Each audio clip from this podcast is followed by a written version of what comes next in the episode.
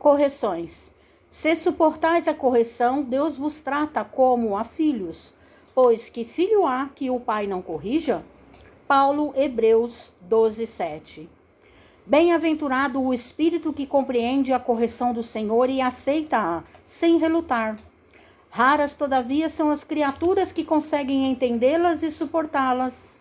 Por vezes, a repreensão generosa do alto, símbolo de desvelado amor, atinge o campo do homem, traduzindo advertência sagrada e silenciosa, mas na maioria das ocasiões a mente encarnada repele o aguilhão salvador, mergulha na noite da rebeldia, elimina possibilidades preciosas e qualifica de infortúnio insuportável a influência renovadora destinada a clarear-lhe o escuro e triste caminho.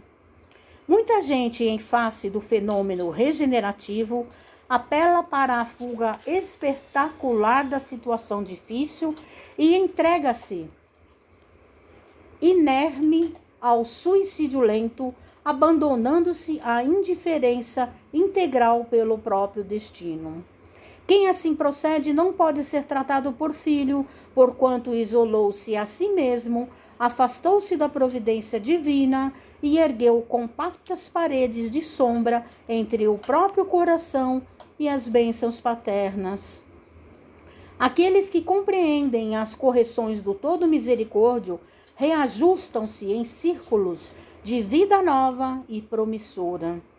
Vencida a tempestade íntima, revalorizam as oportunidades de aprender, servir e construir, e fundamentados nas amargas experiências de ontem, aplicam as graças da vida superior com vistas ao amanhã. Não te esqueças de que o mal não pode oferecer retificações a ninguém.